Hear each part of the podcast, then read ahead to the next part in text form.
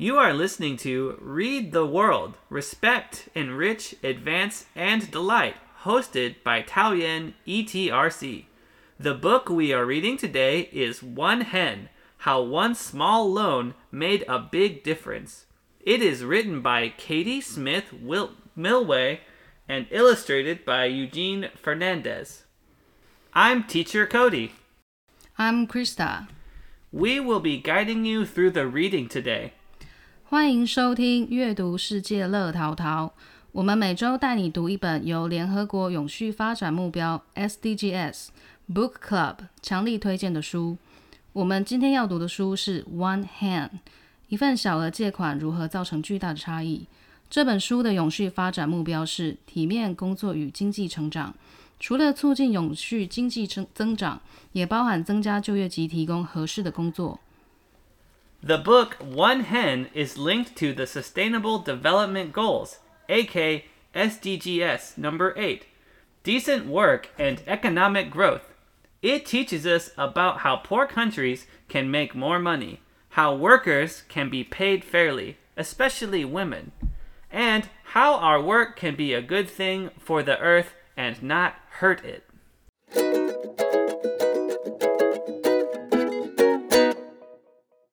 在我们开始聆听这本书的介绍前，我们先请外师来自我介绍。Teacher Cody, can you give us a brief introduction about yourself first? Yeah, sure. Uh, so, again, my name's Cody. I'm 31 years old. I'm from the United States. Uh, I came to Taiwan four years ago uh, to be an English teacher. My hobbies include uh, painting, skateboarding, playing guitar. um, I like to go hiking in Taiwan. I love cooking. I live here with my wife, Olivia. She's also American. Uh, we live in Taoyuan and we have one cat. Cool. Since you've been in Taiwan for years, and then the book relates to you know the farms. Have you seen any like chicken farm or other farms in Taiwan? No, I haven't actually been to a farm in Taiwan, but recently I was talking to a friend who lives in Tainan. They really, really loves eggs, so her husband, he couldn't find the eggs that are cheap enough, so he will always go directly to the farm to buy, you know, 50 or 100 eggs, because you can buy the eggs cheaper directly from a farmer. That's true. That's true. So if you really love eggs, go to the farmer, it's the best way.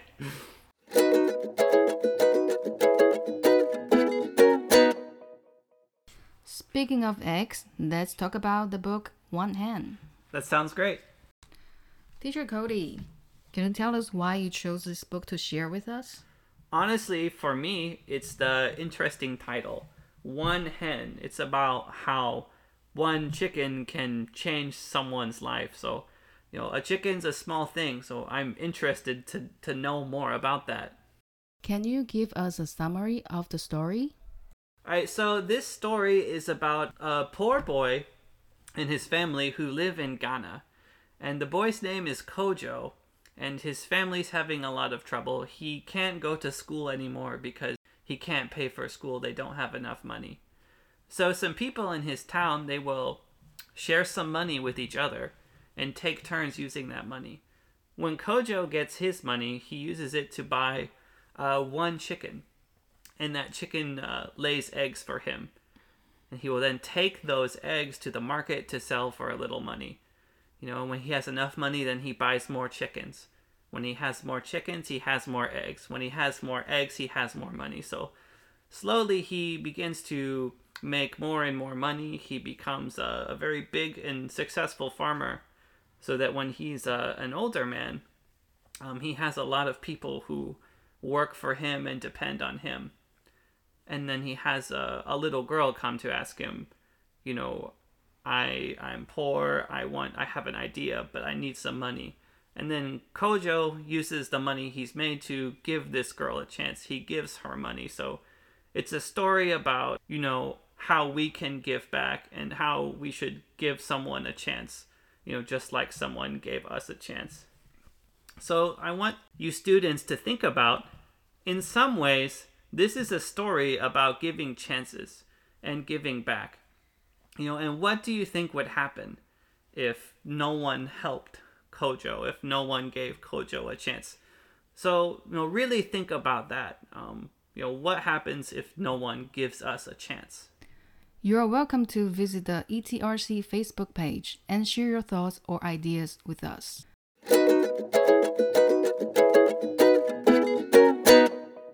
Teacher Cody is going to read part of the book, One Hen, from page 20 to 24. Before long, many people are working on Kojo's farm. Men come to feed the chickens and clean the coops. Women collect eggs and pack them in boxes. Still, other workers drive the eggs to markets in Kumasi and Accra. The workers have families. In all, 120 people depend on wages from Kojo's farm. Families like the Odenkers have enough food to eat and money for their children's school fees. Ma Odenker can buy medicine when her daughter Adika falls ill. Pa Odenker can rebuild the walls of their mud home with cinder blocks and buy wood stamp Adinkra cloth for special occasions.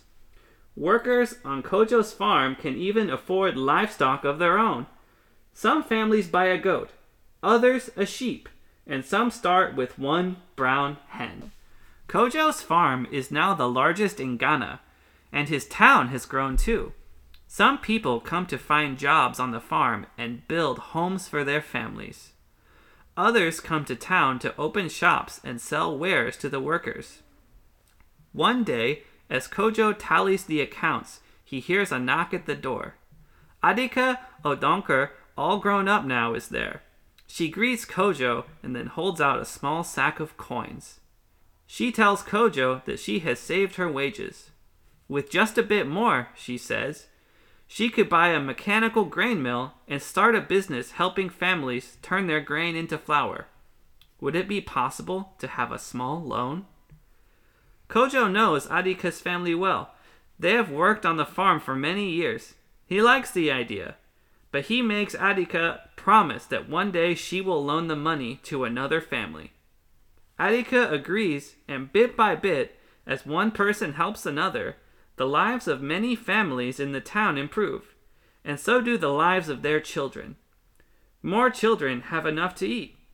More children go to school, and more children are healthy.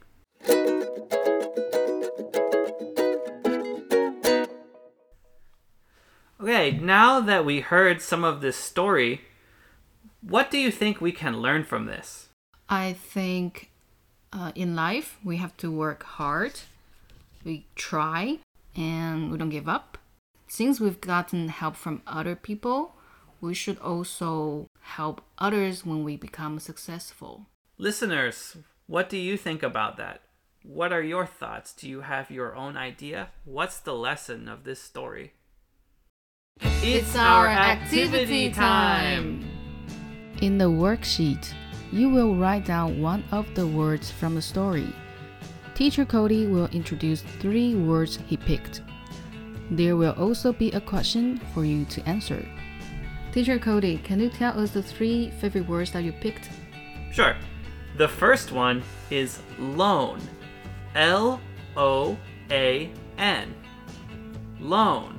借贷。The second one is rent. R E N T. Rent. 租借或者是租金。 And the last one is market. M A R K E T. Market. 市场。That's good to know.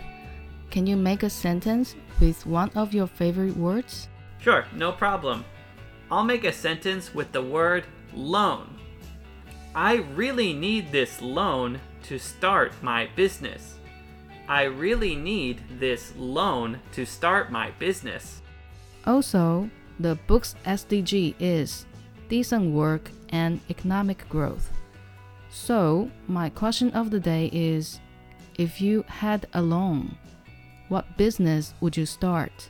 Uh, if I had a loan, maybe I would start a cafe or coffee shop so I can, you know, enjoy hanging out, drinking coffee, maybe play guitar and you know, listen to great music.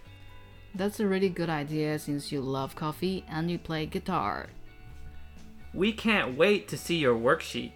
Write down your answers and send your worksheet to the Google form. You may win a big prize later. For more information, please visit Taoyuan ETRC Facebook or website. 同学们听完本周的 Podcast 后，欢迎投稿你们的学习单。投稿的 Google 表单链接，请见桃园市英语教学资源中心脸书或官方网站。只要投稿就有一次抽奖机会，每次段考抽好礼，期末加码抽大奖。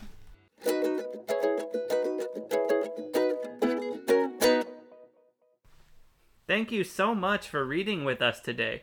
We love sharing the magic world of books with you. The book we shared in this episode is One Hen by Katie Smith Milway. Now, it's your turn to read and discover the fun of reading. We'll be back next week with a new story connected to one of our SDGS goals. I am Teacher Cody. And I'm Krista. Happy reading. See you next week. Goodbye.